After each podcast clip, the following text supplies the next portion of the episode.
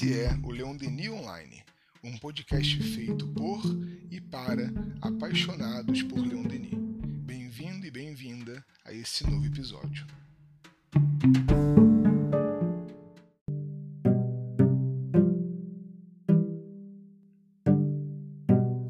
Olá, eu sou Magdala Monteiro e desejo muita saúde a todos vocês.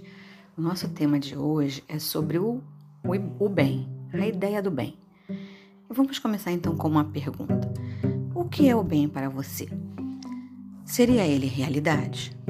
Nos dias atuais, o pensar cerca do bem leva aquelas ideias de que ele anda escasso né? e que o mal se apoderou do mundo terreno, a ponto de ouvirmos muitas vezes aquelas falas: é, não tem mais jeito mesmo. Ou então dizem assim: Estamos todos perdidos. Pois é, viajemos agora à obra de Platão, o livro 7 de A República, onde encontramos o mito da caverna, que é, na verdade, a síntese alegórica de toda a doutrina de Platão. Ele relata, ele relata é, o diálogo de Sócrates com Glauco, onde Sócrates está tentando mostrar a triste condição que o homem vive na terra. O mito conta que homens estão enfileirados no fundo de uma caverna, todos acorrentados de tal maneira desde a infância que não conseguem se virar. Olham apenas para o fundo, em cuja parede se projetam as sombras do que se passa lá fora. E o sol projeta a luz e gera o movimento das sombras. Se um desses escravos se libertar, ele vai poder voltar-se, andar, mexer, encarar a luz que adentra a caverna e assim ver a realidade. Mas existe um preço a pagar pela própria liberdade, pois ele estará inicialmente deslumbrado pela luz e por ver as coisas com certa dificuldade, ele atribuirá as sombras à realidade e desviará o olhar do sol, achando as, as sombras mais nítidas. E saindo, né? E subindo com esforço esse caminho escarpado até a entrada da caverna em direção ao sol, ele sofreria ainda mais. Até que os seus olhos se acostumassem com a luz, ele precisaria de tempo, e segundo Sócrates, para se adaptar à claridade daquela região superior e no desvio do seu olhar dos objetos reais para suas sombras projetadas no solo ou nos reflexos da água. E quando esse escravo liberto se habituar à luz e tornar-se capaz de encarar o próprio sol, poderá compreender a verdadeira natureza das sombras projetadas na parede da caverna. Mas se ele voltar lá e falar com os outros. O que viu e o que aprendeu será mal visto e considerado até um alucinado por perturbações visuais. Mas o que viu a luz aprenderá a desdenhar as sombras né? e, acima de tudo, irá compreender que não pode se dar à alma a faculdade de ver, pois ela já a possui, mas de corrigir a direção dos seus órgãos visuais. Como nos assevera Herculano Pires lá no livro Os Filósofos, a realidade para Platão está fora da caverna, pertence ao mundo da luz, a estrada escarpada que as criaturas têm que subir em direção ao bem supremo, ou seja, à ideia do bem. A realidade, pois, é a ideia e a irrealidade está nas coisas, no mundo sensível. O sensível não tem segurança, não tem estabilidade, flui continuamente. E essa fluidez é a maior prova da irrealidade. Os homens que pensam o real no sensível, na verdade, são escravos da matéria, voltados para as sombras no fundo da caverna. E aí, já paramos para pensar se estamos vivendo na sombra? Entre as sombras sem consistência? ou nos sentimos nada mais que sombras, carregando no íntimo a lembrança oculta dos mundos das ideias. Mas é para além dessas sombras que estão as ideias, que são do mundo verdadeiro, de onde viemos, sendo as sombras os reflexos das ideias. Mas para que haja reflexo, tem que existir algo que as reflita. Busquemos então o mestre de Tours, esse apóstolo do Espiritismo tão querido, e vejamos o que ele nos diz sobre a noção do bem. Nos reportamos à sua obra O Problema do Ser do Destino, no capítulo 3, quando ele diz para a gente que a noção do bem está gravada no fundo das consciências e ainda é uma prova evidente de nossa origem espiritual. Se o homem só tivesse origem no pó ou fosse um resultado das forças mecânicas do mundo, não poderíamos conhecer o bem nem o mal, sentir remorsos nem dor moral. Dizem-nos, estas noções provêm de vossos ancestrais, da educação, das influências sociais. E aí eu digo, mas e se essas noções são heranças exclusivas do passado? De onde o passado as recebeu? E por que é que elas crescem em nós? não encontrando terreno favorável nem alimento.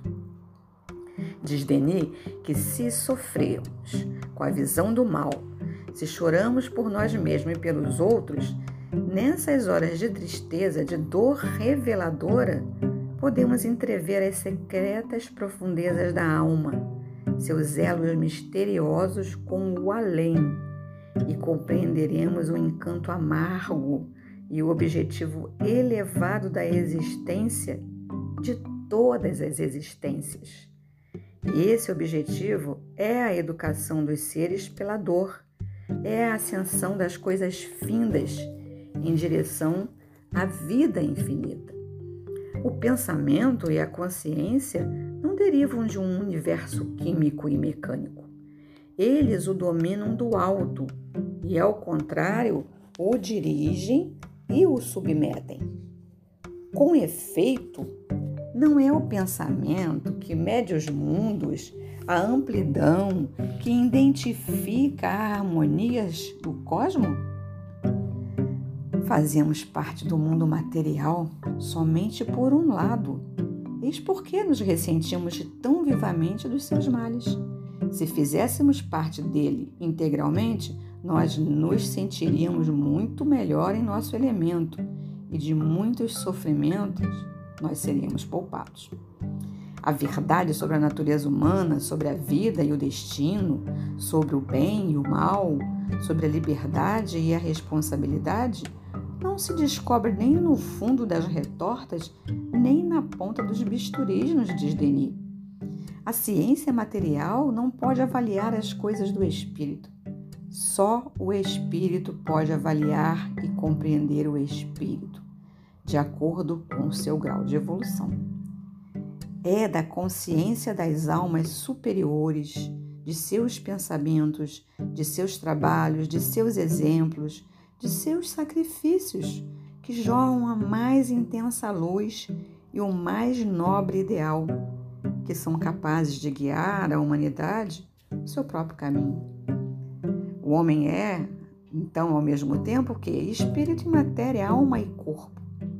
Mas talvez espírito e matéria sejam apenas palavras que exprimem de modo imperfeito as duas formas de vida eterna, que dorme na matéria bruta, que desperta na matéria orgânica, se ativa, desabrocha e se eleva no espírito. Não haveria, como admitem alguns filósofos, então, uma essência única das coisas, simultaneamente forma e pensamento, sendo a forma um pensamento materializado e o pensamento a forma do espírito? Isso é possível. O saber humano é restrito e o próprio golpe de vista do gênio é apenas um rápido relâmpago no domínio infinito das ideias e das leis. Mas, todavia, o que caracteriza a alma e diferencia absolutamente da matéria é a sua unidade consciente. Só o espírito no universo representa o elemento uno, simples, indivisível e, por consequência, logicamente, indestrutível, imperecível, imortal. Então, para a gente concluir, companheiros, pensar na ideia do bem é, na verdade, a chave para percebermos que o bem está idealizado e há como alcançá-lo. É no esforço, na tentativa, no exercício que garantimos sua prática a ponto de se tornar prazeroso e desejarmos realizar sempre mais, e com foco no próximo e não apenas no nosso próprio benefício. Platão vai dissertar em A República, como vimos anteriormente, que o bem está no mundo das ideias e que não basta que se preocupe com o próprio bem, mas no pensar coletivo, na cidade, a polis em grego. Daí a política vir dessa relação entre as pessoas da cidade. Mas não é essa partidária que temos hoje. Ele diz que a felicidade que se quer não se pode ser para uns, e sim para todos. Então, só agindo coletivamente, todo cidadão pode ser feliz. Então, o que, que nós precisamos? Olhar buscando para além das coisas e das pessoas. Não adianta manter em si esse bem, conhecê-lo, compreendê-lo, mas realizá-lo de forma eficaz. Essa ideia do bem é o fundamento da realidade, pois que está além das aparências. O bem é a ideia do absoluto. Aquele que compreendeu realmente e está no seu coração o que é o bem, já não deseja mais o mal, tem horror a ele e busca a correção e diz não à corrupção. Concluímos com Denis uma anotação registrada em A Obra O Progresso. Ele nos diz assim: Escutai a voz interior que fala a cada um de nós, aos mais ignorantes como aos mais esclarecidos, dizendo-nos: eleva-te pelo trabalho, pelo estudo e pela prática do bem. Porque o nosso papel no mundo é trabalhar pelo nosso aperfeiçoamento e pelo aperfeiçoamento da humanidade. Desejo a todos vocês coragem para cultivar o bem no seu íntimo e a sua volta no seu cotidiano. Fiquem com meu abraço e cuidem-se?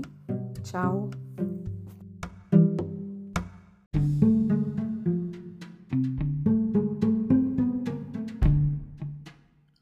Conheça o conteúdo do portal leondenionline.com e estude o Espiritismo Clássico conosco. Visite nosso Instagram, arroba leondenionline.